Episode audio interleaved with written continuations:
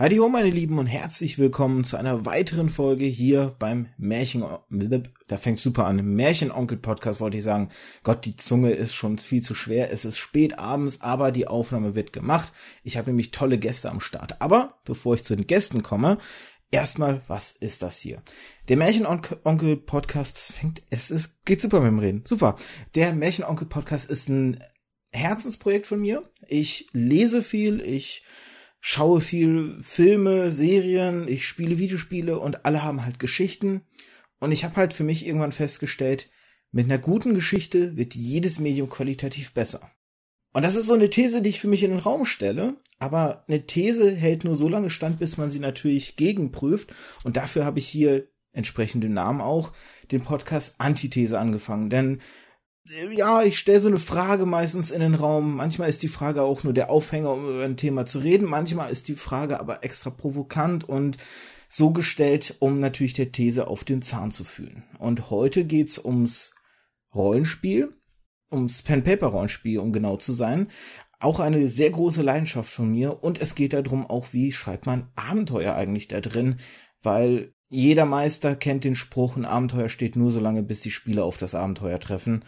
Und deswegen habe ich zwei, gleich zwei Gäste da am Start, nämlich ein Autoren-Ehepaar, was, soweit ich weiß, zumindest ein Abenteuerbuch schon mal geschrieben hat, vielleicht sogar mehr. Da äh, habe ich ein bisschen äh, schlecht recherchiert, aber das kennen wir unter den Teppich. Hallo an die Vögte. Hallo. Hallo um genau zu sein, Judith und Christian. Ne? Man kann ja auch ruhig die Vornamen genau. sagen. Aber die Vögte ist der korrekte Plural. Genau. Genau. Ja, wenn man gleich zwei hat, dann kann man das so schön nutzen, dass ihr natürlich ein Ehepaar seid und dann äh, entsprechend auch den gleichen Nachnamen habt. Ja, das ist das Praktische, wenn man, also wir haben ja länger überlegt damals, ob wir den gleichen Nachnamen ja. haben wollen, aber das ist natürlich wirklich praktisch, dass man einen Plural bilden ja. kann. Das ist vor allem ein sehr schöner Plural. Ein falscher Plural. Ein falscher Plural? Ja, weil es sagen immer wieder Leute, die Vogts, die Vogts. das ist ja vollkommen falsch. Jetzt kommen sprachliche Feinheiten hier noch an, äh, heraus. Vogts ist vollkommen falsch, wir tolerieren das nicht. Ja. Nein, schön, dass wir hier sein können. Vielen Dank. Gerne. Ich freue mich. Ich freue mich, dass es geklappt hat. Ähm, vielleicht noch kurz zu eurer Person. Ich habe ja schon gesagt, dass ihr ein Autoren-Ehepaar seid. Mhm. Es ist aber nicht das Einzige, was ihr macht. Ähm, du, Judith, bist ja auch noch Journalistin und ähm, Gott, ich habe extra noch mal eben nachgelesen. Jetzt hilf mir noch mal auf die Sprünge. Ähm, ich übersetze, ich lektoriere, ähm, solche Sachen, ja. Alles mögliche mit Text. Genau, das war's gewesen. Übersetzerin und Journalistin, genau. Mhm. Und du, Christian, bist Physiker an der Universität, richtig? Ich war an der Universität, inzwischen bin ich bei einem Softwareentwicklungsunternehmen. Genau. Aber ich vermisse die Universität auch ein bisschen, muss ich gestehen. Aber es ist in NRW ein bisschen schwer, also was heißt in NRW in Deutschland, glaube ich länger in der Forschung zu bleiben, wenn man nicht Professor werden will. Und äh, das ist aber ein eigenes Thema für sich, glaube ich. Da hat mich Quelle Wikipedia leider im Stich gelassen. Ja, und lustigerweise ist, ist uns das auch aufgefallen heute, heute Morgen, gestern Morgen, ja. dass es falsch in der Wikipedia steht. Und da haben wir uns noch drüber unterhalten, dass wenn wir es jetzt ändern würden, würde es wahrscheinlich heißen, dass wir Belege dafür brauchen und die haben wir nicht. Ach, ja, das Thema Wikipedia ist ja so sowieso so eine Geschichte. Wer euch oder zumindest Judith auf, äh, auf Twitter verfolgt, der wird es ja mitbekommen haben. Aber das soll ein Thema fürs andere Mal sein, denn heute mhm. soll es um Geschichten gehen. Und ich habe ja eben schon gesagt, zumindest von einem Abenteuer weiß ich, dass ihr daran geschrieben habt, das war friedlos für DSA, das schwarze Auge. Mhm. Jetzt weiß ich nicht, hilf mir noch auf die Sprünge, waren auch noch mehr Abenteuer? Ähm, ich war mir nicht sicher, was genau Abenteuerwerk war und was jetzt Roman war. Ja, wir haben, äh, also Friedlos ist eine ganze Kampagne. Das ist eine Kampagne, die in Torwald spielt oder um Torwald herum. Ähm, dann haben wir ein Abenteuer in einem Abenteuerband. Ja, in Legenden aus dunklen Zeiten. Das heißt auf Ahnenfaden. Und das ist unser, unser erstes Abenteuer gewesen. Ja, das war das erste, was wir für DSA überhaupt, das war, genau. ich, veröffentlicht Dunkle haben. Ah, nein, die Romane. Genau, Romane, bei du warst Romane ja. und bei mir war es, glaube ich, auch eine Kursgeschichte, aber das war das erste Abenteuer, was wir gemacht haben.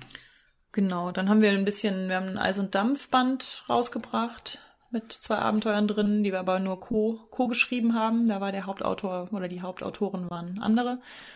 Und ich habe noch so ein bisschen was für Space 1889 und Splittermond und so gemacht. Und in Scherbenland haben wir auch eine, da habe ich ein Abenteuer drin, in unserem Scherbenland-Setting. Mhm. Äh, also das sind verschiedene Dinge, aber so richtige, das sind meistens, sind das mehr so kleine Aufhängerplots. Wobei äh, so ein richtiges, richtiges, durchstrukturiertes Abenteuer. Das sind dann auf Ahnenfaden und Friedlos, ja. So, so viel mehr ist es, glaube ich, nicht. Und vielleicht noch zur Ergänzung, ähm, bei Eis und Dampf, das ist das Fate-Setting oder beziehungsweise das Fate-Regelsystem, was da genutzt wird. Genau. Für die, die es vielleicht nicht wissen. Mhm, bei Scherbenland auch. Scherbenland und Eisendampf sind unsere Fate-Settings, also das spielt man mit dem Universalsystem Fate und wir haben dafür zwei, ähm, ja, dann im Prinzip äh, Spielwelten geschaffen. Und jetzt ist es so, ich selber leite auch beim Pen Paper Rollenspiel und ich weiß, wie ich so ein Abenteuer gestalte. Aber so ein Abenteuerbanden ganz offiziell zu schreiben, da muss man ja schon mal noch ein bisschen anders, sage ich mal, rangehen. Deswegen auch die, die Frage, die ich ja euch im Vorfeld geschickt habe und wie ich auch höchstwahrscheinlich die Folge ja mit Überschrift nennen werde. Wie kann ich eine gute oder kann man eine gute Geschichte schreiben, über die man eigentlich gar keine Kontrolle hat? Denn so wie ihr euch das Abenteuer ausdenkt, werden es höchstwahrscheinlich die wenigsten am Ende gespielt haben. Ja, das ist wahrscheinlich so. Ich glaube, da muss man, soll, soll ich oder möchtest du erstmal? Ja, soll ich Ja. mal anfangen? Ähm, ich glaube, da muss man auch so ein bisschen die Entwicklung sehen von Friedlos zu diesen Fate-Geschichten. Denn ähm, bei Friedlos ist es auch, haben wir auch versucht, möglichst wenig Railroading zu machen und viel in den, den, den Spiel, viel Entscheidungsspielraum der, den Spielern zu geben. Aber wie du schon sagst, es ist gar nicht so, so einfach und letztlich ähm, gibt man diese Geschichte vor und dann gibt's verschiedene Eckpunkte und dann gibt's vielleicht verschiedene Wege dahin, aber die Eckpunkte sind dann gleich. Gut, jetzt gibt's, wie ist dieser Spruch nochmal, Judith? Mit Railroading is okay, as long as, äh, As long as it leads to Awesome Town, genau, ja. Also man kann auch tolle Geschichten erzählen und sie sind nicht offen, aber wir gehen eher den Weg, dass wir, dass es nicht nur der, der Spielleiter ist oder das Abenteuer, was da in, in diesem Band steht, sondern das Ganze ist eine, eine, es ist quasi nur eine Anleitung, ja, und den Spielleiter oder die Spielleiterin, also die Spielleitung, und ähm, dann werden äh, und dann hängt auch ganz viel von den Spielern ab und äh, Spielerinnen ab, wie sich das Ganze entwickelt. So würde ich gar nicht sagen, dass äh, die Spielleitung der der Unterhaltungsclown für die Gruppe ist, sondern dass das alles zusammenwirken muss und dass die Gruppe genauso viel, jeder Einzelne genauso viel beiträgt. Und dass dadurch die Geschichte entsteht. Und da muss man halt, wenn man, wir haben jetzt Glück, wir haben eine Gruppe, wo das sehr gut funktioniert. Und äh, ich kann mir halt auch vorstellen, dass es je nachdem auch frustrierend sein kann, wenn das nicht so gut funktioniert. Ja, ich glaube, so von der Herangehensweise ähm, war es auch interessant, dass wir bei Legenden aus dunklen Zeiten noch ein Abenteuer genommen haben, was wir mit unserer eigenen, also was wir für unsere eigene Gruppe geschrieben haben, oder beziehungsweise es war sogar so, ein, so eine Art multiparalleles Abenteuer, was wir mit zwei Gruppen gespielt haben, gleichzeitig in verschiedenen Räumen, die dann natürlich unterschiedliche Rollen in dieser Geschichte hatten und sich immer wieder getroffen haben und sowas. Die Und nochmal in unterschiedlichen Zeiten. Stimmt, die hatten auch noch so eine Zeitreisekomponente drin. Ähm, und daraus haben wir dann aber ein Einzelabenteuer gemacht, also was man mit einer Gruppe spielen kann und haben das so formuliert, dass es halt ähm, ja im Prinzip unser das, was wir uns so gedacht hatten, so so widerspiegelt. Und bei Friedlos sind wir aber von der anderen Perspektive daran gegangen, weil es bei Friedlos so war, dass die DSA-Redaktion sehr gerne wieder was mit Torwall anfangen wollte. Das war eine, Re Reak ähm, eine, eine Region, die sehr lange so brach gelegen hatte. Und da hatte die DSA-Redaktion natürlich verschiedene Wünsche und Anforderungen und Metaplot-Dinge und all sowas, was in Aventurien natürlich speziell wichtig ist, gerade bei diesen großen Kampagnen. Auch das Verflechten mit anderen Kampagnen und sowas, ähm, die bei Friedlos dann ganz wichtig waren. Das heißt, da war es natürlich viel wichtiger, das ähm, auch sehr groß angelegt so zu konzipieren. Ja, an der Stelle gab es einen kleinen Cut, denn ich habe es erst im, im letzten Podcast erwähnt. Kein Podcast gefühlt ohne Probleme und auch hier gab es jetzt kleine Probleme. Ihr werdet es in dem Anfang wahrscheinlich gehört haben. Ähm, es gab ein bisschen so Soundartefakte oder Verlust, wie wenn man über Teamspeak mit Package Loss redet. Nur, dass wir halt nicht über Teamspeak hier aufnehmen. Und wir haben jetzt ein bisschen die Technik umgefrickelt und hoffen, dass das jetzt der Rest schön smooth bis zum Ende durchgeht. Und dementsprechend geht's jetzt einfach nahtlos weiter. Denn Judith, du hattest gerade was ganz Schönes gesagt beim Thema ähm, Pen Paper Meistern oder Abenteuer schreiben, dass der Verlag gewisse Richtlinien hatte. Ich weiß nicht, ob er auch in der in der Gestaltung Richtlinien hat, aber ich, wenn ich so überlege, wie so ein DSA-Abenteuer aufgebaut ist, Das ist ja schon relativ stringent, wobei das Schöne finde ich, und ich überlege, ob das vielleicht so generell ein guter Tipp für so ein Abenteuerband ist. Da sind halt oft so, so kleine Tipps für den Meister sozusagen, Alternativrouten vielleicht oder wenn das und das nicht umsetzbar ist, ne, was könnte man so sonst noch reinpacken? Das hilft ja doch gerade so unerfahrenen Meistern eigentlich, weil es denen so, so ein bisschen eine Alternativroute an die Hand gibt. Ähm, ja, bei DSA ist es ja schon so, dass, also wie du eben meintest, da ist vom Verlag auch sehr viel einfach ähm, im Prinzip Blaupause vorgegeben. Jetzt nicht wie das Abenteuer zu laufen hat, aber was ähm, an. Vorlesetexten, welche Struktur, wie, welche Kapitel, welche, ähm, welche, in welchen Kästen man halt auf sowas wie eine Alternativroute noch ein, eingehen kann und generell wie was verteilt ist und Regeln für Artefakte, für Personen, für alles Mögliche ist da natürlich irgendwie schon so vorgesehen, sodass ähm, die tatsächlich eigentlich einem schon so ein bisschen Handwerkszeug an die Hand geben. Jetzt, ähm, wie man das aber konkret umsetzt, also wie weit das Railroading ist oder Sandboxing oder so, das ähm, obliegt dann aber den AutorInnen. Also es wird ja vorher ein Exposé eingereicht und besprochen und solche Sachen. Und ähm, da waren wir eigentlich relativ frei in der Gestaltung. Ne? Die hatten dann nur nachher im Prinzip überlegt, ist das für erfahrene Spiel, äh, Spielleiterinnen und Spielleiter oder ist es irgendwie für Anfänger oder so, sowas halt. Ups, der Tisch. Christian. Ups. Und je sandboxiger es ist und je mehr Optionen man dann innerhalb des Spiels hat, desto äh, erfahrener wird natürlich die Spielleitung dann angegeben hinten auf der Rückseite und sowas. Christian, ich weiß nicht, möchtest du da noch was ergänzen zu vielleicht? Nur, das ist, also eigentlich ist das äh, ganz praktisch, finde ich, wenn man schon mal diese, diese Form hat und man schreibt das erste Mal so ein DSA-Abenteuer und man, man kriegt es dann in die ha Hand, was es für Kästen gibt und so. Das fand ich sehr, eigentlich sogar eher hilfreich, als dass es mich eingeschränkt hat. Was nachher ist, wir haben, na, nachher haben wir sogar gesagt, dass wir bei gewissen Texten in Eis und Dampf die das, damit das Layout weiter schön aussieht, haben wir dann mit dem Layer, Lay Layouter zusammengearbeitet und dann haben wir sogar gesagt, dass gewisse Kästen und gewisse Textpassagen müssen eine gewisse Zeichenzahl von bis haben. Und dann, das sind so Probleme, an die denkt man sonst nie, wenn man ein Abenteuer ko ko konzipiert, ne? Das ist plötzlich, das äh, hier, dieser Abschnitt, dieses äh, Kapitel 7000 Zeichen und zwar genau, mehr oder weniger, ja. Weil es ja auch darum geht, dass äh, du als Spielleitung brauchst ja da auch einen gewissen Überblick und den Überblick verschafft dir ja das Layout nachher, also ja. natürlich die Struktur des Textes, aber auch wie das Layout aufgebaut ist. Und deswegen spielt das natürlich so ein bisschen mit, mit da rein, was ja. uns jetzt vorher auch, weiß ich nicht, da haben wir eigentlich bei Eis und Dampf das erste Mal so richtig drüber nachgedacht. Genau, Design ist ja, wie immer ist Design ja nicht nur, dass es schön aussieht, sondern dass es äh, handhabbar dadurch wird, ne?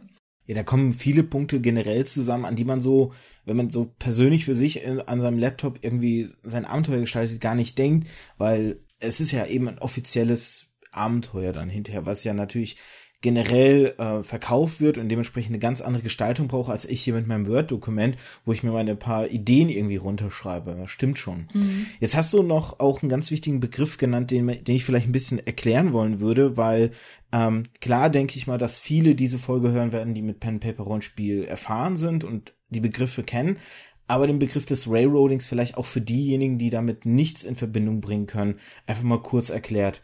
Ich weiß nicht, will einer von euch übernehmen oder soll ich das machen? Ich könnte das machen, glaube ich. Ja, gerne. Ich hoffe, ich mache das nicht falsch. Railroading ist eine, es ist ja, also das heißt sowas wie Eisenbahnschiening, ne, könnte man es übersetzen. Und das äh, heißt, dass das, dass der Plot einer einer Eisenbahn folgt, der man nicht abweichen kann. Wie man auf einem auf einer Straße kann, zu Fuß kann man links und rechts gehen und auf der Eisenbahn ist man. Und äh, das hat natürlich gewisse Vorteile. Der Vorteil ist, dass man als Schreiber genau vorgeben kann. Man kann eine Dramaturgie vorgeben. Das heißt, man hat 100% erreicht, dass es eine Dramaturgie gibt, die schön ist oder zumindest halbwegs schön. Der Nachteil ist, wir spielen das ja eigentlich, weil wir selber die Geschichte entwickeln wollen, also die ganze Gruppe, wir zusammen die Geschichte erzählen. Und äh, die Kritik an Railroading ist halt äh, zu Recht, dass man sonst auch einen Film gucken könnte. Ne? Und die Wahrheit liegt wahrscheinlich dann irgendwo dazwischen. Das Gegenteil von Railroading heißt dann Sandboxing. Das heißt, äh, der Sandkasten, in dem man spielen kann, ganz frei, wie man halt will. Genau. Was den Nachteil hat, dass man vielleicht auch irgendwie keine schöne Geschichte hatte nachher. Ja, teilweise. Der Sandkasten hat halt so ein bisschen, da kann man sich vorstellen, da liegen die Förmchen drin und ob man da jetzt eine schöne Burg draus baut, ist dann jedem so ein bisschen überlassen. Ähm, ja, das heißt, da, da bietet man einfach verschiedene Möglichkeiten an oder verschiedene Story-Bausteine und ähm, daraus ist dann aber die Eigeninitiative relativ stark gefordert, sowohl der Spielleitung als auch der SpielerInnen. Das mit dem Wahrheit irgendwo in der Mitte, das finde ich einen schönen Satz, weil ähm, es gibt natürlich so die, die Beispiele, also ich selber habe ein sehr, sehr schönes Beispiel, wo dieses Sandboxing komplett ausgeartet ist, wir aber einen wunderbaren Abend hatten. Es ging tatsächlich mal um äh, Spontanabenteuer. Ich bin ja Mitglied der Drachenzwinge. Für die, äh, die die Drachenzwinge nicht kennen, das ist ein Forum, wo Pen-Paper-Rollenspiel-Interessierte sich versammeln können und eben auch über Teamspeak oder andere, also inzwischen etabliert sich auch so ein bisschen Discord und dann mit der Hilfe auch von visuellen Programmen wie zum Beispiel Fantasy Grounds, Roll20 oder MapTool können dann eben Pen-Paper-Rollenspiele übers Internet gespielt werden quasi so die Lösung, wenn man keine Tischrunde in seiner Nähe findet, wenn man vielleicht auch sehr auf dem Land wohnt und keine Interessenten findet oder Gleichgesinnte oder wenn man wie ich in eine neue Stadt zieht und noch niemanden kennt, aber gerne weiterspielen möchte. So bin ich nämlich auf die Drachenzwinge gestoßen. Und ähm, da hatte ich eben in so einer Spontanrunde mal mitgemacht und wir waren dann eben eine Gruppe von Helden, die sich in der Taverne halt ne, erstmal traf. Wir saßen zufällig alle an einem Tisch, wie man so dieses Zusammenfinden der Heldentruppe eben macht. Und eigentlich sollte das Abenteuer dahin gehen, dass wir einem Werwolf quasi auf die Spur kommen und den dann jagen. Aber wir als Charaktere haben dann in der Taverne ein so lustiges Spiel miteinander betrieben, dass die Meisterin irgendwie so nach zwei Stunden äh, zuhören, dann einfach nur saß und meinte, so wartet mal kurz, ich hole mir mal eine Tüte Popcorn und dann könnt ihr weitermachen. Die hat dann einfach uns machen lassen, weil wir so geil miteinander interagiert haben, dass das Abenteuer völlig in den Hintergrund gerückt ist. Und es am Ende haben wir das Abenteuer noch angefangen und gespielt, aber es ist mir viel, viel weniger im Gedächtnis geblieben, als eben dieses, dieses einfach mal losspielen. Mhm. Ihr hattet auch, als ich euch angeschrieben habt, auch direkt äh, mir gegenüber so geschrieben, ihr seid auch ganz, ganz große Fans ähm, quasi von so, ich sag mal, nicht so festen Strukturen, ne, wie dieses Abenteuer, was dann ja so, so seinem Pfad folgt, sondern eher so, ich sag mal, lockeren Strukturen an der Mangelung besserer Worte jetzt einfach. Mhm. Habt ihr auch so, so Beispiele für Railroading, wo es gut funktioniert hat oder für Sandboxing, weil Railroading steht Christian hat es ja schon gesagt, in, den, in der Community ja eigentlich schon in der Kritik immer wieder. Ja, ich glaube auch, ähm, Railroading ist vor allen Dingen auch eine etwas ältere Form oft von den ähm, Abenteuern, die so, die es in druckbarer Form einfach zu kaufen gab. Da waren, glaube ich, halt einfach früher so, was weiß ich, in den 90ern oder sowas, da war das sehr viel so ähm, stark dramaturgisch vorgeplant, was passiert. Und ich habe so den Eindruck, in letzter Zeit geht es ja immer mehr so zum, zum freien Spiel, was, glaube ich, auch ein bisschen widerspiegelt, wie wir alle so unsere Freizeit gestalten im Moment, weil ich glaube, die Rollenspiel-Community an sich ist ja älter geworden. wir arbeiten alle mehr im Gegensatz zu früher, wo wir Studentinnen waren. Ähm, das heißt, wir haben auch nicht mehr so wahnsinnig viel Zeit, immer äh, sehr umfangreiche Abenteuer vorzubereiten und uns dann abzusichern in alle Richtungen, dass das Abenteuer auch so den Lauf nimmt, den man haben will oder ähm, ja, sowas. Das heißt, ähm, bei uns, also als wir Friedlos geschrieben haben, das war so 2014 oder so, das ist schon eine ganze, also ist jetzt nicht ewig her, aber ist schon ein paar Jahre mhm. her. Und seitdem sind wir ja in diese eher erzählspielerige Ecke gegangen. Wobei ja unter Erzählspielern Fate auch immer kein Erzählspiel ist, aber. Was, was Entschuldigung, das ist Bullshit, aber sage ich jetzt so. Entschuldigung. Alles gut. Aber ähm, ich finde äh, gerade Fate und auch PBTA lebt ja sehr davon, dass man ähm, ja, dass man Charaktere hat und dass man so einen gemeinsamen Grund hat, auf dem man anfängt, also wie du es eben von der von der Taverne erzählt hast und dass sich von da aus dann Sachen so entwickeln, weil von allen Seiten Ideen dazu gegeben werden. Und das ist im Moment eigentlich so stärker die Art und Weise, wie wir spielen. Was nicht heißt, dass wir gar nichts mehr Kampagnenartiges spielen. Ähm, aber das besteht dann häufig nur noch aus so ein paar Notizen, die sich die Spielleitung macht, wie das, ähm, ja, wie es so, so einfach Ideen und in welche Richtung es gehen könnte. Und die passt man so von Abend zu Abend ein bisschen an. Und die Geschichte entsteht dann eigentlich durch das Zusammenwirken auch aller am Tisch. Also was, was für mich so das Ideal, also okay, fange ich mal anders an wenn diese alten Railroading-Abenteuer haben das Problem nicht unbedingt, dass sie railroadig sind, denn es gibt so, so, wir haben mal so ein Savage, Savage Worlds-Setting gespielt, was so palpig war. Ich weiß nicht mehr, wie, wie es hieß, der, einer der Protagonisten ist Brand Hardcaster, glaube ich. Vielleicht sagt es dem einen oder anderen was. Und äh, das ist, das lebt davon, dass es railroadig ist. Und dann wird den Spielern vorher gesagt, guck mal, das ist railroadig und dann ist das auch okay. Dann macht das Spaß. Das ist dann ja, das ist, hat auch seine Daseinsberechtigung, aber dass diese alten Spiele, die hatten das Problem, dass die Handlungen der Charaktere vorhergesagt haben, aus der Luft gegriffen. Die haben halt gesagt, jetzt werden die Helden gehen jetzt nach Gareth. Das ist aber das vielleicht, genau, das ist ein Paradebeispiel, äh, weil sie wissen nicht, was sie tun sollen, also gehen sie in die ha Hauptstadt. Das ist, uns geht das auch allen so, wenn wir nicht wissen, was wir tun sollen, gehen wir nach Berlin. ja. Was sonst, ja. Und äh, dann sind gerade unerfahrene, ähm, die, eine unerfahrene Spielleitung steht dann da und weiß nicht, wie es dann, was mache ich denn jetzt, ja? Sie machen es einfach nicht. Und da ist das, ist das schöner, wenn sie, also ich finde, wenn man direkt an offene anfängt, das ist einfacher und so, also das, der, so der ideale Verlauf für mich, würde ich sagen, ist auch nicht ganz frei, denn ganz frei heißt, das kann auch schon mal, dann hat man vielleicht einen schlechten Tag und es läuft nicht so perfekt oder man, verschiedene Leute wollen verschiedene Sachen und das ist dann so ein bisschen, die laufen dann so aneinander vorbei, das passiert auch, ja, der eine, der will eine Liebesstory und der andere, der will ein bisschen mehr, mehr, mehr Action und das eine macht dem anderen das andere kaputt. Vielleicht, ja, wenn man, wenn man Pech hat, aber das ist die, aber, also das Ideal wäre für mich, die Spieler treffen, also die, die bringen Input in die Geschichte. Der, also die, die Spielleitung macht so ein bisschen set the scene, ja, also macht die Szenerie.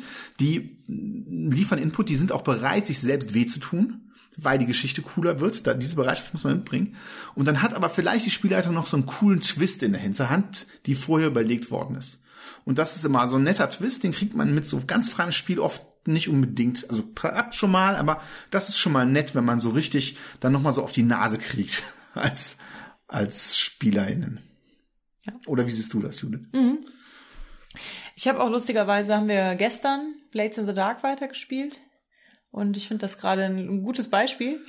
Ähm, weil bei Blades in the Dark ist ja schon, also Blades in the Dark ist zwar ein Erzählspiel, aber sehr ressourcenlastig, würde ich sagen. Also man hat ja. sehr viele Dinge, die man verwaltet es ist sehr crunchy, also regellastig dafür, dass es ein Erzählspiel ist. Und das sieht man wieder, dass das sich nicht widersprechen muss, auch wenn das so allgemein so gedacht wird. Aber es muss nicht sein.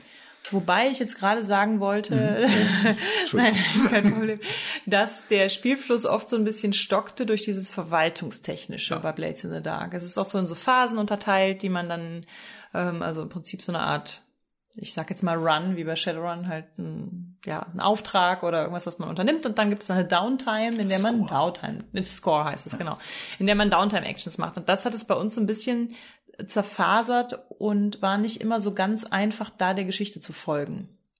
Und gestern hatten wir einen extrem freien Abend und äh, die Spielleitung sagte, dass es sich ähm, bei dem Abend, ähm, dass sich alles auf einem an einem Festtag abspielen würde und dass wir im Prinzip diesen Festtag halt gestalten, also dass wir, ne, wir könnten uns überlegen, was wir auf diesem Festtag alles machen wollen und äh, dann haben wir im Prinzip am frühen Abend angefangen und haben irgendwie, also in-game, in-game am frühen Abend angefangen und ich glaube so im Morgengrauen waren wir wieder äh, wieder quasi in unserem in unserem Turf zurück wo dann alles brannte, aber gut. Ja.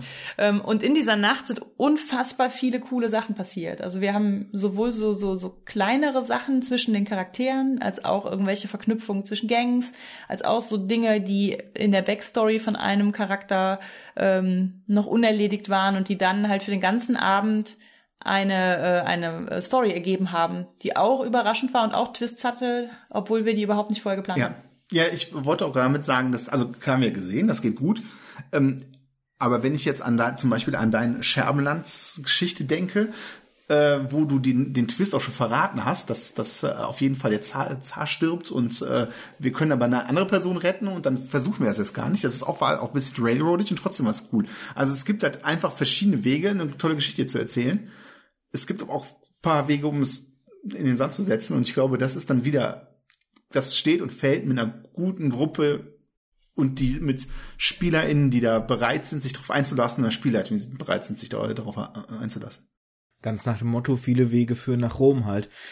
Und genauso viele Wege habt ihr mir jetzt auch geliefert, das Gespräch fortzusetzen, weil ihr so viele Punkte angeschnitten habt, die, die sich so ein bisschen in meinen Notizen auch wiederfinden, so Gedanken, die ich mir auch im Vorfeld gemacht habe.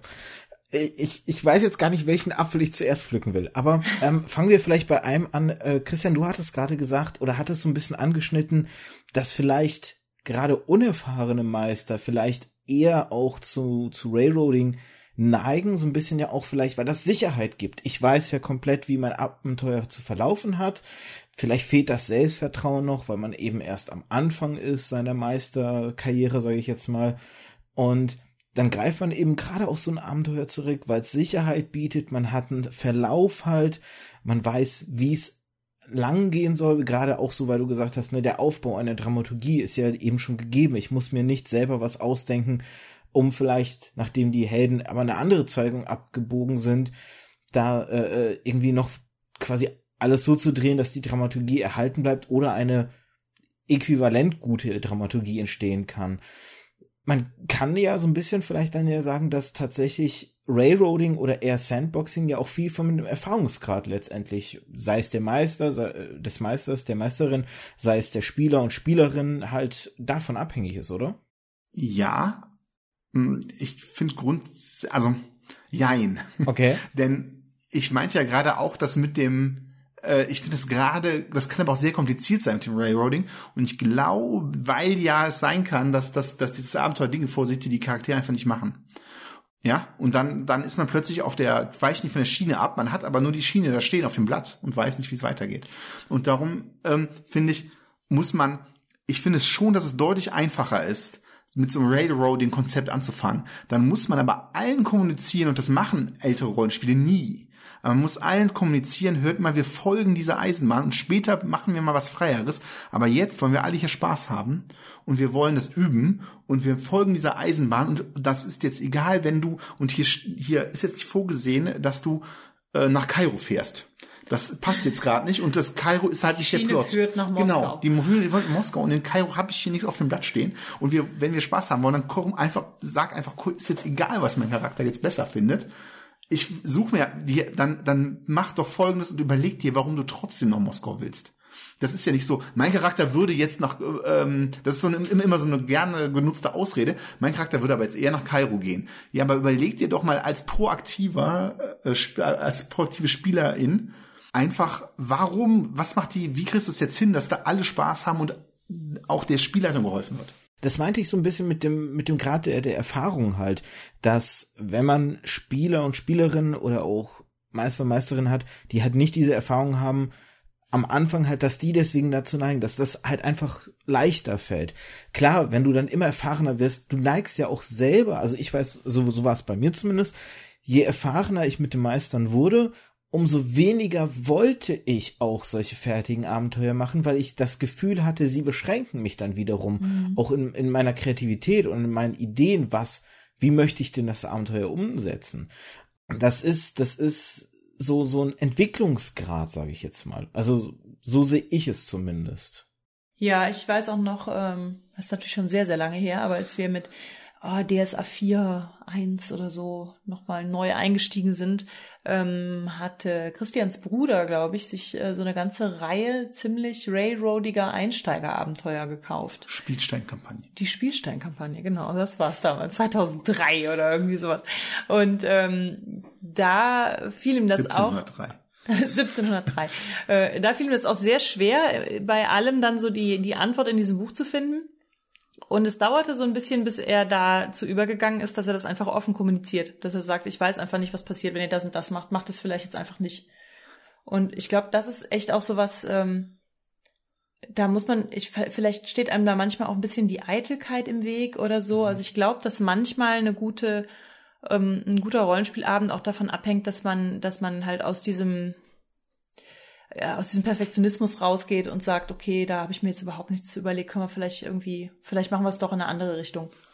Also da gibt es ja zum Beispiel auch so, so Tools zu, die man nutzen kann, auch online teilweise, dass man halt sagt, okay, wir sind jetzt irgendwie eine komische Richtung, haben wir uns verrannt, wir spulen quasi noch mal kurz zurück zu der Stelle, an der wir uns entschieden haben, die und die Straße zu nehmen und dann überlegen wir uns, ob es nicht doch sinnvoller wäre, in eine andere Richtung zu gehen. Und, und ich glaube, das ist sogar der ganz wichtige erste Schritt, der zum freien Spiel führt, äh, obwohl der eigentlich schon vor dem Railroading stehen sollte.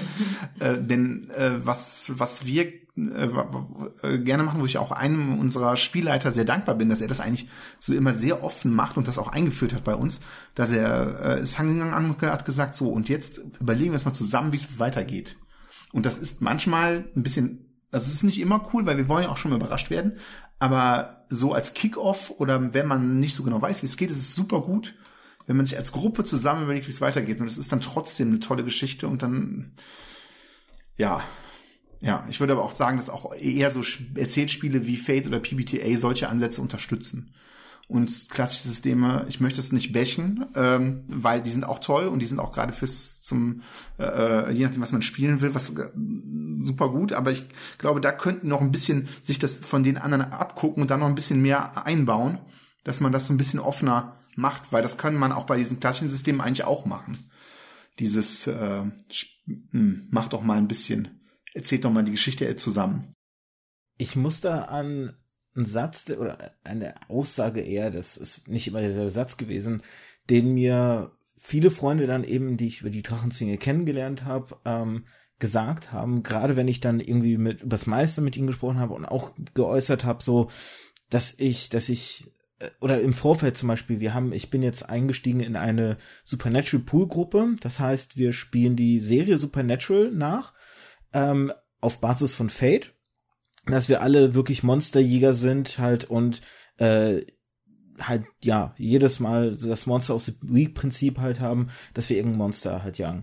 Und am Anfang habe ich mir dann halt Fate-Regeln halt eingelesen und habe dann am bei Abenteuerbeginn dann zum Beispiel sowas gesagt, ja, es tut mir schon mal im Voraus leid, wenn ich nicht jede Regel drauf habe.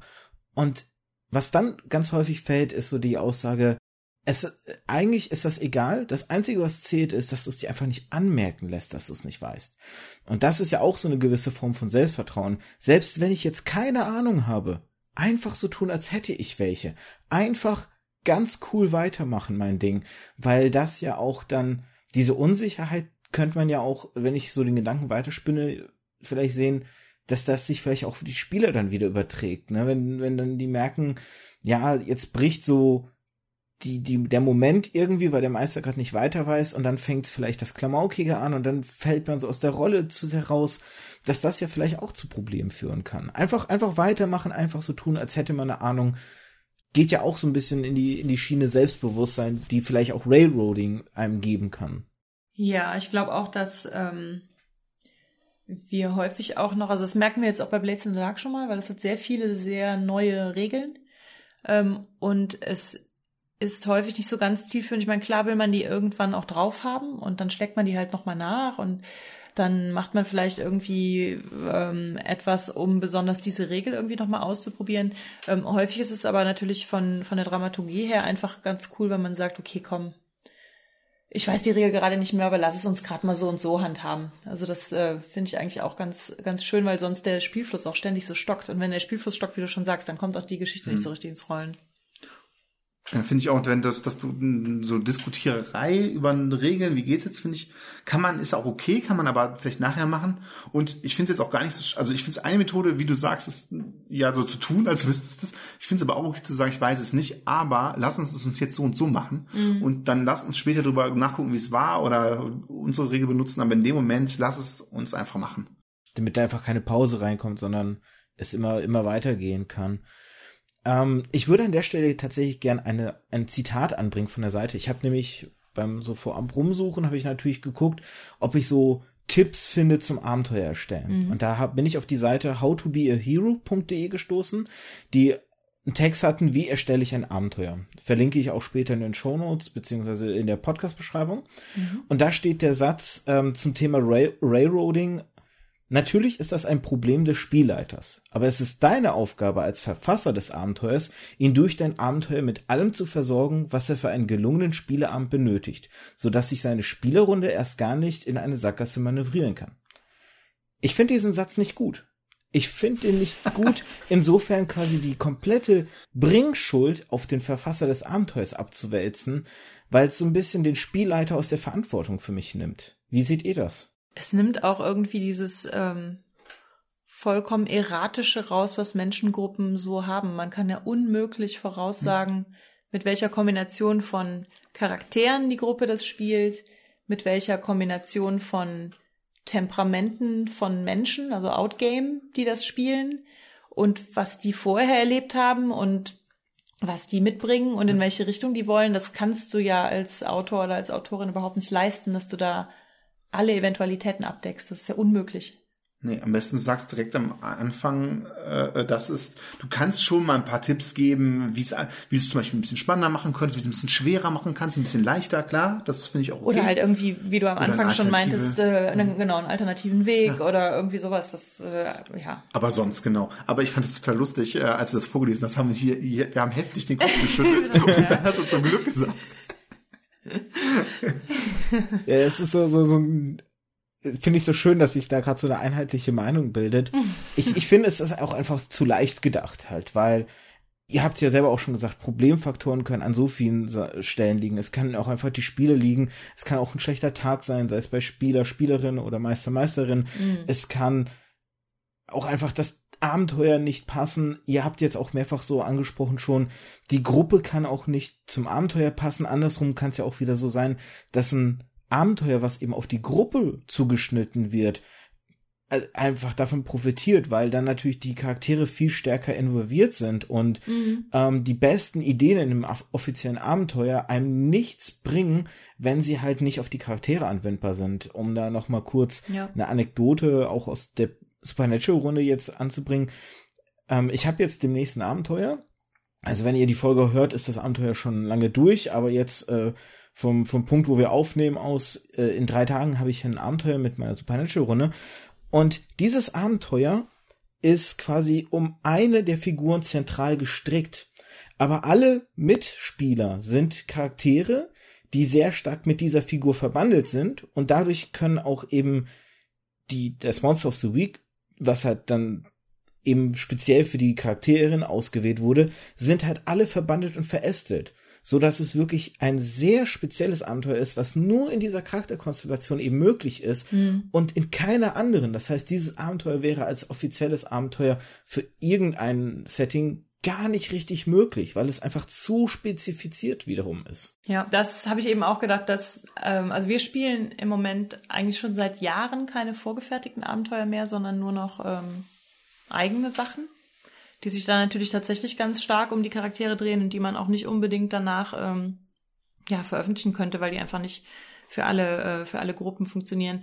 Und wir haben das auch einmal äh, gemacht, dass äh, bei Scherbenland, das war das, was Christian eben meinte, wo die Spieler vorher schon wussten, dass der Zar stirbt, aber sie wussten nicht, wer noch alles stirbt und konnten dann halt äh, graduell die Katastrophe verhindern, aber den Zaren nicht retten. Das war halt so der Metaplot-Punkt, der passieren musste, dass der Zar stirbt. Ähm, und das war darum gecentert quasi, was meinem eigenen Charakter in einem vorherigen Plot, den Christian geleitet hatte, passiert war.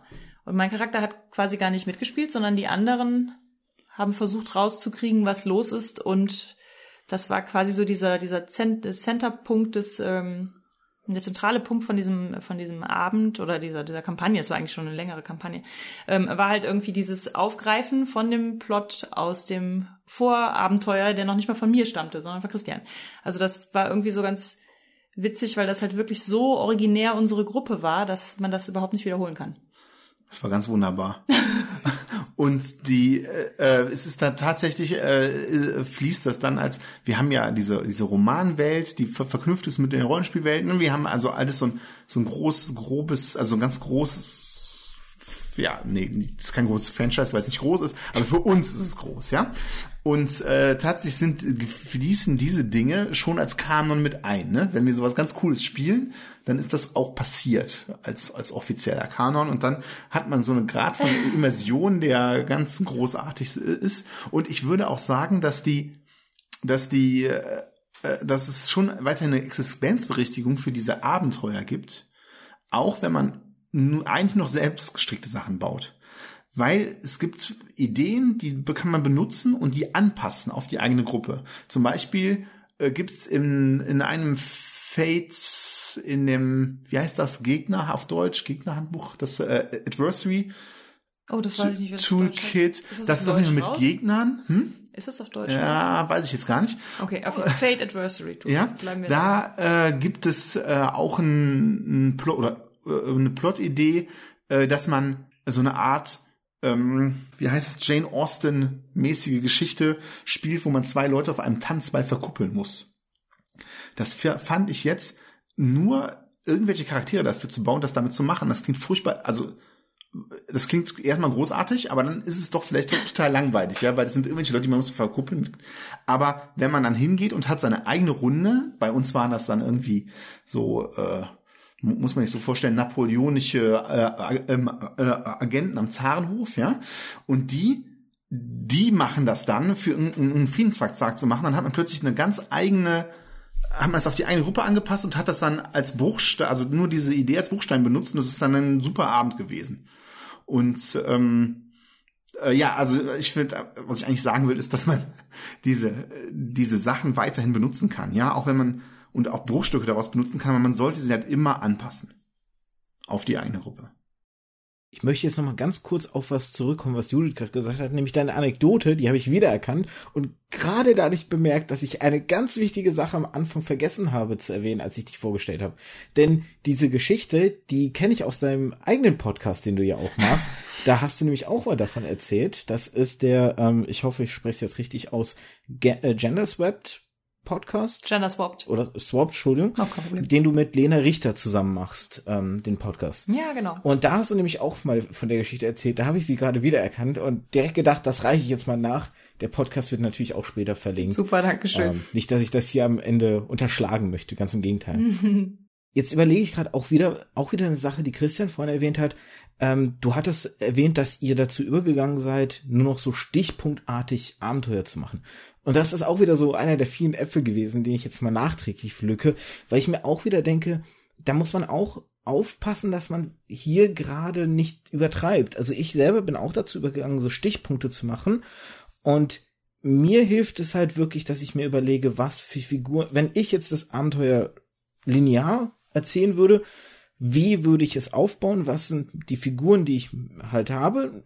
Die Figuren notiere ich mir dann halt und quasi so, dass ich theoretisch so eine Struktur habe, aber dann in Stichpunkten halt immer überlege, wenn sie nicht dahin gehen oder wenn sie nicht das finden, können sie stattdessen das und so.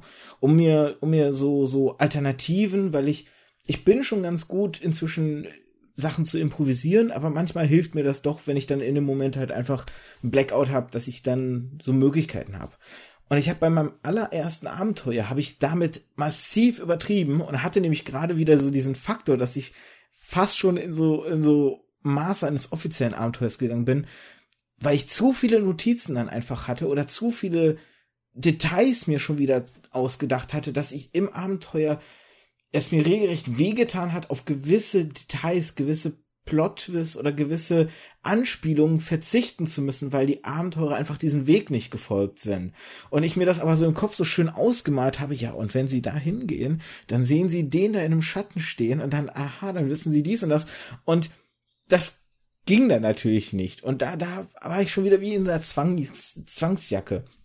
Und ich denke mir dann wieder umgekehrt, wenn halt ein unerfahrener Meister, Meisterin eben diesem Problem gegenübersteht, dass, dass man da vielleicht einfach sagt, man muss so eine goldene Mitte zwischen Notizen finden. Ich weiß nicht, wie macht ihr das bei euren Notizen? Wie, wie detailliert sind die? Dazu kann ich leider, da bin ich kein schlechtes, Be ich bin nicht ein schlechtes Beispiel und kann da gar nicht viel zu sagen, denn ich, mir fällt das Improvisieren sehr, sehr, sehr, sehr leicht. Und ich kann äh, sagen, äh, an einem Abend, äh, guck mal, ähm, äh, ich, da haben wir nur das Finale gespielt und dann haben wir gesagt, ich hatte keine Ahnung, was da passiert. Wir haben direkt gesagt, wir machen das Finale und dann erzählt ihr mir, wie es da hingekommen ist und dann haben wir es zusammen gemacht und äh, das läuft dann einfach so und wenn ich mir vorher was überlegt habe, wo ich eine Szene will, dann kriege ich die Spieler auch immer dazu, dass das geht, ohne dass die denken, sie wären gerailroadet worden. Ähm, darum das tut mir leid, das ist, das ist, äh, also ich ja, hab da Glück, ja. Ähm, ich weiß aber auch, dass ähm, dass wir haben auch äh, äh, Spieler in der Runde, die die das dann auch mit die das brauchen. Die haben ein paar Notizen und dann geht's auch schon wieder viel besser.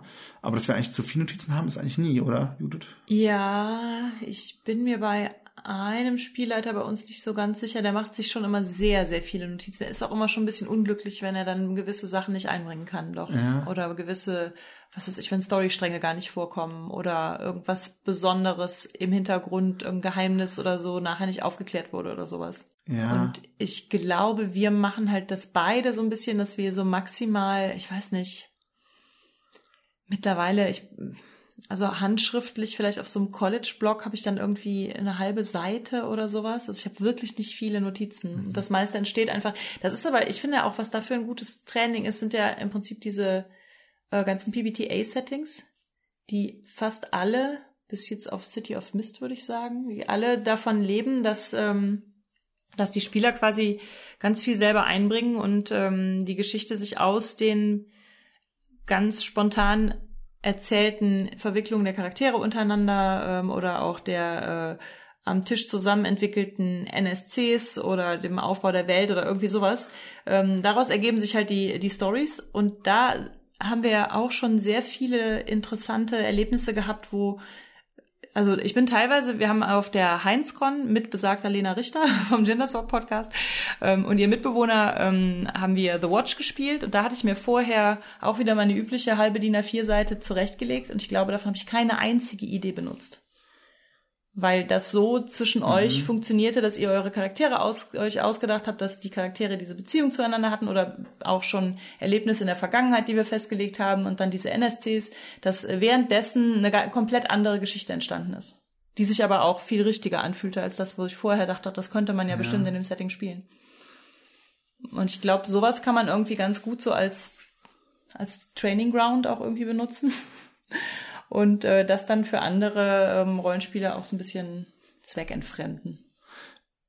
Finde find ich auch, dass PBTA da wirklich hilft. Andererseits, und jetzt mache ich mich wieder unbeliebt, ähm, finde ich bei PBTA, wie ich das bisher erlebt habe, ist es so, dass man bei PBTA sicher irgendeine halbwegs gute Geschichte hinkriegt. Aber so, es verhindert auch, dass es so eine richtig, richtig gute Geschichte wird. Wo man so wirklich begeistert ist. Dies ist eine persönliche Erfahrung. Ich weiß, und Leute, die PBTA m- mögen, werden mir das auch jetzt um die Ohren hauen. Aber ich finde, dass das so ein bisschen das zu viel macht, zu viel, äh, also zu sehr frei im Raum, für, gerade für Leute, denen das nicht so leicht fällt, das einfach so zu improvisieren. So, wieder ein Mittelweg. Wieder ein Mittelweg, ja. Oder vielleicht so als Hilfsmittel, um nachher, um nachher Fate spielen zu können. Oh Gott, jetzt krieg ich richtig Angst. Ich muss gestehen, ich habe da jetzt nicht so viele Erfahrungen, da ich tatsächlich ähm, nicht so viele Systeme dahingehend getestet oder ausprobiert habe für mich. Liegt jetzt nicht irgendwie daran, dass ich das System nicht mag oder sowas, sondern äh, es hat sich einfach nie wirklich groß ergeben. Ich habe tatsächlich, glaube ich, einmal, ich muss jetzt überlegen, ob es da Vampire gehört, glaube ich, da mit rein, oder? Nee, Das PBTA? nee, Vampire ist World of Darkness. Monster Ah, Hearts, dann hab ich- das wäre so was ähnliches. Ja, Monster Hearts, Vampire. das hatte ich letztes Jahr. Ich hatte überlegt, ob Vampire auch ein Ding war. Dann war tatsächlich mein einziger, mein einziger äh, Bezug jemals dazu, obwohl nicht Monster Hearts, sondern was so ähnlich hieß. Oh, wie hieß das denn? Monster of the Week. Ja, das- dann, das dann war es das. gespielt, Genau, Monster of the Week war es gewesen. Das hatte ich letztes Jahr das erste Mal getestet. Ähm, da hatten wir eine, ich, ich nenne es mal so eine, so eine Buffy-eske Gruppe halt gehabt. Mhm. Also so wirklich äh, vier Jugendliche irgendwie in der Schule, die dann so so einer Geschichte auf der Spur kamen, aber es hatte so ein bisschen mehr die Lockerheit von so einem Scooby-Doo, also so ein bisschen die die Charaktere waren mehr so aus Buffy. Man hatte so die die die Hexe halt, man hatte dann äh, den den komischen Begleiter, man hatte mit so einem Giles-artigen, so einen so einen wissigen, äh, wi wissenden Charakter, aber man hatte so dieses dieses Goofy-eske, sage ich mal, von Scooby-Doo, dieses, das alles so ein bisschen, bisschen auf lustig getrimmt war. Und das war tatsächlich mein einziger Bezug, deswegen kann ich da noch nicht so, ich finde, nach einmal spielen ist das immer schwer, ein System zu beurteilen, weil wir haben es jetzt heute schon mehrfach erwähnt, es kann da an so vielen Dingen, es kann auch an, an Spiel und Mitspiel. Ich hatte einen super Abend mit diesem ersten Bezug. Ähm, aber ich könnte halt nicht sagen, ob es grundsätzlich halt so ist und ob das System für mich so grundsätzlich auch funktioniert. Mhm. Ich glaube, ich, wir haben es auch noch nicht oft genug gespielt. Um Also das wir haben zu äh, viele auch. verschiedene PBTAs gespielt, aber immer als One-Shot eigentlich. Ja, vielleicht liegt es auch daran, ne, dass das. Ähm, Äh, wir haben das, glaube ich, tatsächlich noch nie über mehr als einen Abend gespielt. Ne? Und dann aber halt immer verschiedene Systeme. Also die gehen ja auch Mhm. von immens tragisch bis hin zu ähm, Mhm. Scooby-Doo-esque lustig. Also da ist ja irgendwie auch so alles dabei. Ich finde halt so, um, um Spontaneität zu trainieren, finde ich die eigentlich schon sehr cool. Also da kann man schon echt witzige Abende. Also witzig auch in Bezug auf, wie dann doch alles irgendwie fast von alleine einer Dramaturgie folgt, obwohl man es nicht drauf drauf anlegt. das steckt einfach im Menschen drin. Also ne? teilweise ohne Spielleiter. Wir haben ähm, ähm, Passion de las Pasiones. haben wir ohne Spielleitung gespielt. Ähm, da spielt man lateinamerikanische Soap Opera. Oh ja, das kenne ich. Also ich, ich hab's nicht gespielt, ich habe nur eine, eine Bekannte, die, die immer ganz, ganz überschwänglich das lobt und davon erzählt, aber ich habe es noch nicht gespielt. Aber ja, äh, genau, du wolltest es gerade erklären. genau. Und ähm, ja, im Prinzip hat man da auch so so ganz klassische Charaktere. Irgendwie den, den Gangsterboss, die Putzfrau, die Schöne, die irgendwie unbedingt zum Film will und, und solche Sachen. Und wir haben gedacht, ohne Spielleitung eigentlich wird das bestimmt ein super lustiger Abend, aber der verläuft so vor sich hin und irgendwann läuft der halt so aus und dann passiert nichts mehr. Es sind aber unfassbar dramatische Sachen, also wirklich wie bei so einer Wie schlechten Soap Opera wurde nachher der falsche Zwilling erschossen von seiner eigentlichen Geliebten und ach, es war Ah. unfassbar dramatisch dafür, dass wir es irgendwie, ich weiß nicht, drei Stunden gespielt haben oder so. Immer wenn ich PBTA spiele, werde ich erschossen. Im, jedes Mal. oder vom Schwert durchbohrt. Oder ich habe, glaube ich, noch kein einziges Mal PBTA überlebt. Du bist also der Sean Bean des PBTA. ja, genau. Ich bin jetzt, Christian Vogt, der Sean Bean des BBTA. Schreibt das in deine ja, Twitter-Bio. kann ich. Aber ich wollte noch eine, eine Sache loswerden zu dem ähm, Improvisieren. Das haben wir jetzt gerade nicht gesagt, um zu eben, um zu sagen und anzugeben, wie toll wir improvisieren können. Es ist total okay, wenn man das nicht so gut kann. Ich finde nur, dann sollte man gucken, auf die gesammelte kollektive Kreativität der Runde vertrauen und einfach mal die Leute in der Runde fragen. Und äh, genau dieses Fragen von, Leu von, Mitspielern und nicht dieses Abwälzen der ganzen kreativen Last auf die Spielleitung, ja. Genau das äh, äh, machen halt Erzählsysteme, sowohl Fate als auch PBTA ziemlich gut. Also oder andere Erzähl es gibt ja noch mehr Erzählsysteme, ja. Aber ich glaube auch auch klassische Systeme könnten davon profitieren, wenn sie nicht diese Agenda fahren würden, dass diese, dass der, dass die Spielleitung die Unterhaltung des Abends zu äh, erreichen hat und das das und, und und das Abenteuer, was was halt die Person in, in der Hand hat. Da wären wir wieder wie eben bei dem Punkt mit der Verantwortung nicht eben auf nur einen Einzelnen gelegt oder beziehungsweise andere aus der Verantwortung ziehen. Und leider die Zeit verrinnt, aber ich, ich komme nicht umhin. Einen Punkt muss ich noch schnell reinschmeißen, denn ihr habt sie jetzt schon erwähnt, die Erzählrollenspiele. Und ich persönlich, ich finde so ein bisschen die, die, diese, diese Bezeichnung schwierig, was gehört dazu und was nicht. Was ich jetzt damit reinzählen würde was ich gespielt habe und was wir wirklich, wirklich krass mitgenommen hat, war Dread. Ich weiß nicht, kennt ihr Dread? Mhm. Ja. Okay. Wir haben eine spezielle Verbindung zu Dread. Ähm, kurz erklärt, Dread ist ein Pen-Paper-Rollenspiel, was gar nicht so stark mit Pen-Paper gespielt wird, sondern mit einem Jenga-Turm, der in der Mitte steht, bedrohlich und böse, wie man später feststellt. Denn ähm, quasi für, je nachdem wie der Meister es entscheidet, teilweise wirklich für jede Aktion, die man machen möchte, und sei es nur das Licht anschalten, kann man einen Stein ziehen und oben drauflegen. Und wenn man nun beim Ziehen des Steins eben den Turm umstößt, stirbt der eigene Charakter. Und es ist dann so, dass für jeden wird, äh, der Turm wird dann wieder aufgebaut und für jeden gestorbenen Charakter werden schon vorab drei Steine gezogen. Das heißt, nach hinten raus wird's immer dramatischer, immer krasser und die Tode kommen auch immer schneller. Aber es ist auch so, dass man eben einen Heldentod sozusagen sterben kann, dass man eben sagt, ich stoße den Turm aktiv um, um äh, quasi mein Charakter stirbt dabei, aber die Aktion gelingt, denn das ist nämlich der die Krux an der Geschichte. Wenn der Turm umkippt, dann gelingt auch die Aktion, die man machen wollte, nicht. Wenn man aber diesen freiwilligen Heldentod stirbt, gelingt zumindest die Aktion, die man machen wollte.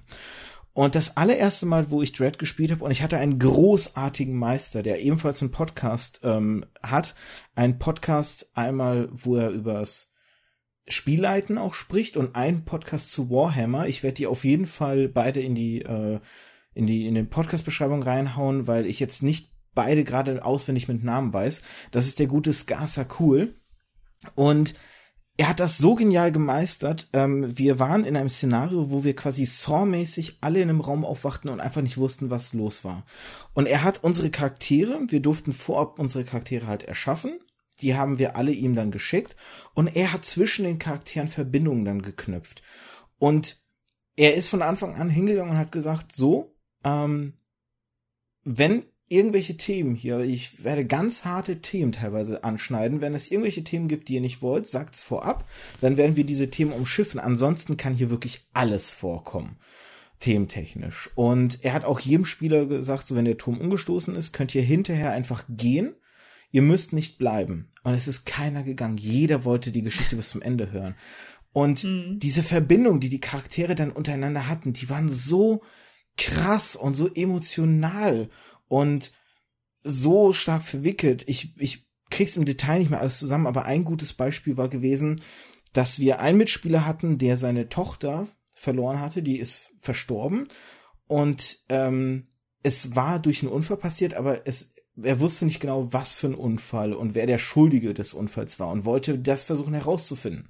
Und wir hatten einen anderen Spieler, der einen ähm, so, so richtig klischeehaften Assi Schrottplatzbesitzer in Amerika gespielt hat, der zwei Kampfhunde hatte. Und den Rest lasse ich offen. Ich denke mal, hier kann die Fantasie von allen sich ausmalen, wohin es ging. Hm. Und das hat sich im Laufe der Geschichte dann wirklich entfaltet wie eine Blume und wie die beiden das dann auch gespielt haben. Und ich habe, ich habe, als der Abend vorbei war, ich habe gezittert. Ich habe wirklich gezittert, weil ich so emotional in drin war. Die Grenze zwischen mir und meiner Figur ist komplett aufgeschwemmt gewesen. Und ich habe noch nie ein Spiel gehabt, was mich so tief drin getroffen und berührt hat. Und das Besondere war, dass der Meister so gut wie fast nichts gemacht hat. Er hat nur hin und wieder gesagt, zieh einen Stein und hat wirklich, weil wir physisch in einem Raum alle zusammensaßen, hat zum Beispiel mal so fiese Sachen gemacht, wie während des Steinziehens einfach das Licht ausschalten. Hm. Perfide. Und ansonsten ging, ging das Spiel komplett nur von uns Spielern aus. Es gab keine Story in dem Sinne. Es gab nur das, was wir schaffen aufzudecken untereinander, was wir schaffen von den Verbindungen zu entfalten. Und sonst keine Vorgabe. Und es war mit das Beste, was ich je gespielt habe. Und jetzt habt ihr gesagt, ihr habt auch eine besondere Beziehung zu Dread. Wow, ja, unsere ist leider ein bisschen anders. Judith, erzähl bitte die unsere traurige, einzige Dread-Geschichte von Heinz Konrum und nicht fallenden Türmen. Ja, wir haben äh, Dread einmal gespielt bisher auf der Heinzcon 2016, glaube ich. 17? Ich weiß nicht mehr genau. Irgendwann. Und ich glaube, unsere erste Heinzcon.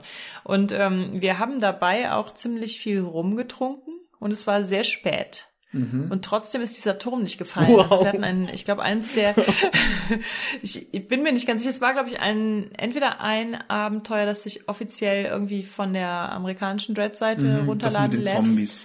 Oder eins, was im Grundregelwerk drin ist. Es war auf jeden Fall eins mit Zombies. Mhm.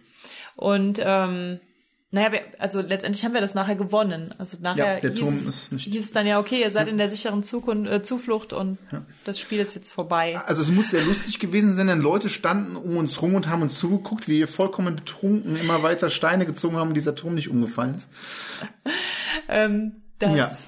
War auch spannend. Das war auch toll. Das war es war aber halt leider, also es war halt vor allen Dingen wirklich witzig und das ist auch irgendwie eine Geschichte, die man erzählen kann, aber sie ist Sie weicht sehr von deiner Geschichte ab. ich bin auch ein bisschen neidisch. Es ist auf einer Metaebene lustig. und ansonsten spielen wir nicht besonders gerne Horror. Also wir haben ein paar Mal Ten Candles gespielt. Oh, auch ein sehr schönes Spiel. Was ich auch ähm, finde, dass man da, ähm, das hatte meine Podcast-Freundin Lena auch mal erzählt, dass sie da eine Verknüpfung einmal mit einem Charakter hatte, wo sie dachte, boah, könnten wir das jetzt einfach als Kampagne spielen, dass diese beiden Charaktere, ich glaube, ich weiß gar nicht mehr genau, was die jetzt verknüpfte, aber die hatten auch so eine Verbindung, dass sie so ähm, dachte, es ist so schade, dass die halt bei Ten Candles ja einfach hundertprozentig tot sind am Schluss. Also bei Dread könnte es ja tatsächlich noch sein, dass irgendwie mhm. der Turm stehen bleibt oder zumindest für gewisse Charaktere der Turm stehen bleibt, aber bei Ten Candles sind ja am Schluss wirklich alle tot. Ja. Oder verschwunden oder weg oder aufgelöst oder irgendwie sowas.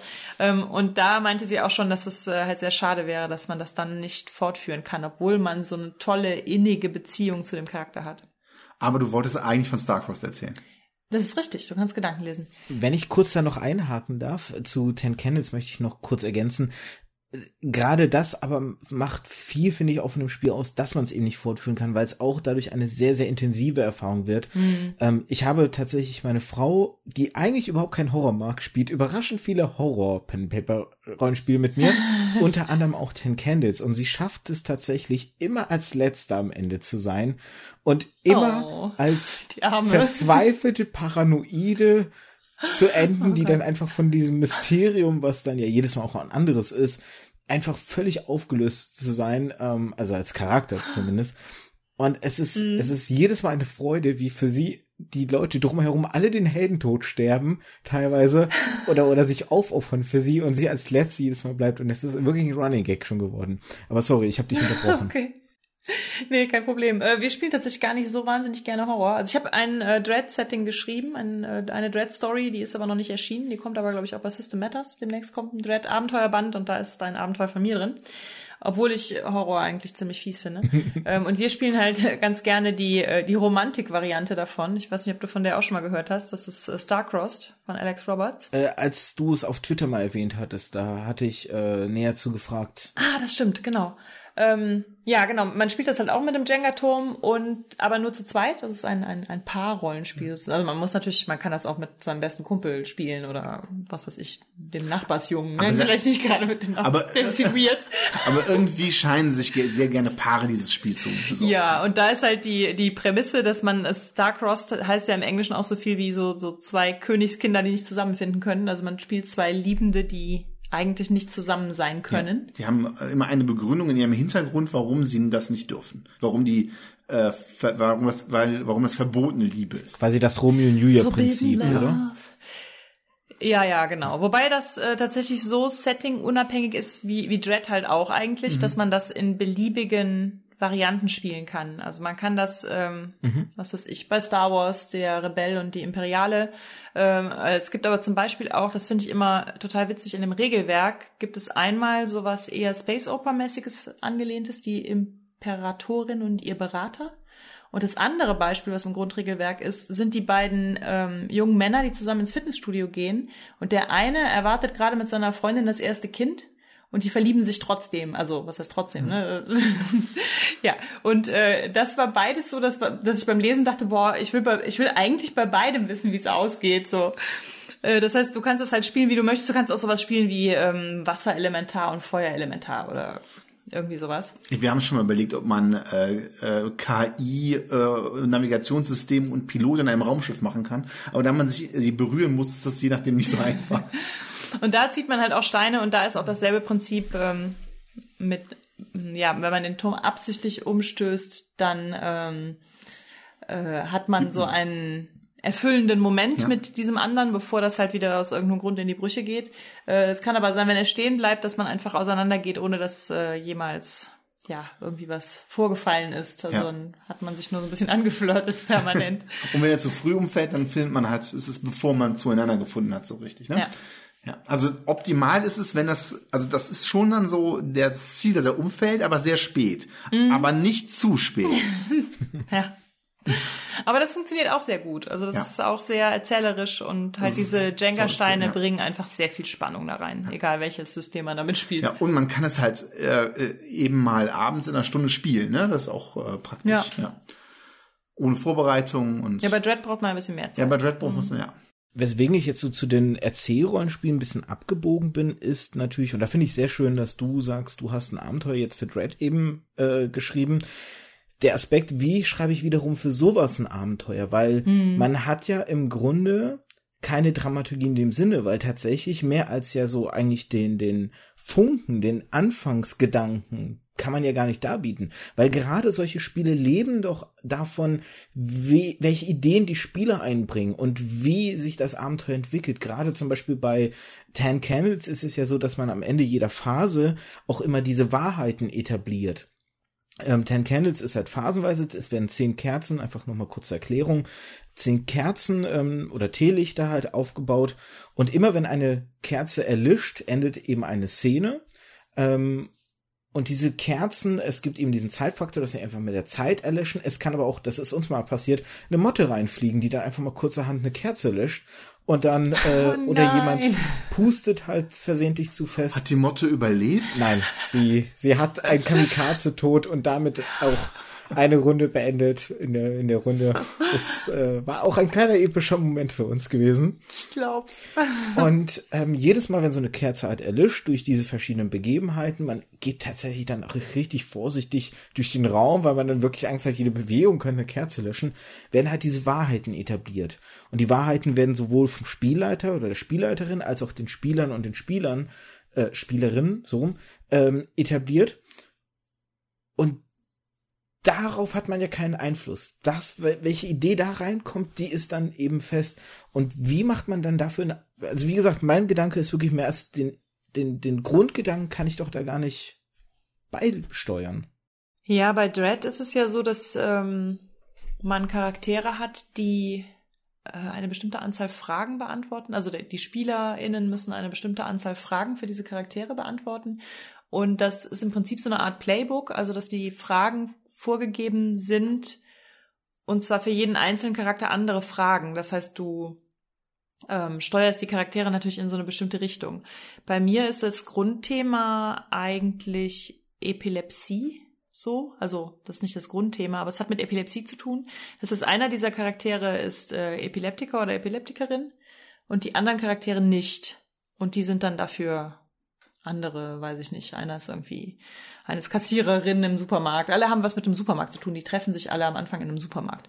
Und ähm, von diesem Supermarkt aus geht das geht das so ein bisschen los und das habe ich auch möglichst offen gestaltet, weil äh, wie gesagt der Anfangspunkt ist dieser Supermarkt, aber wo sich der Supermarkt befindet, wohin man von da aus aufbricht und wann man auf welche seltsamen Encounters stößt und wo das Ganze endet, finde ich halt auch, also habe ich absichtlich auch so offen gelassen, dass halt Ideen drin stehen, in welche Richtung das gehen kann und dann ja, kann die Gruppe das auch so ein bisschen selber entscheiden. Aber es hat ähm, bei Dread halt schon so bei den vorgefertigten Abenteuern eine Art Dreiaktstruktur, also wo es eine Einleitung, einen Hauptteil und ein Finale gibt. Und da kann man sich natürlich schon so ein bisschen dran entlanghangeln. Das muss ja nicht, ähm, das ist ja nicht szenenbasiert, dass man dann sagt, äh, und in der folgenden Nacht passiert die und die Szene, sondern dass, ähm, dass man sagt, im, im Mittelteil können folgende Gegebenheiten, können folgende Erkenntnisse erlangt werden, folgende, ähm, ja, irgendwie Überraschungsmomente passieren oder ja, sowas halt.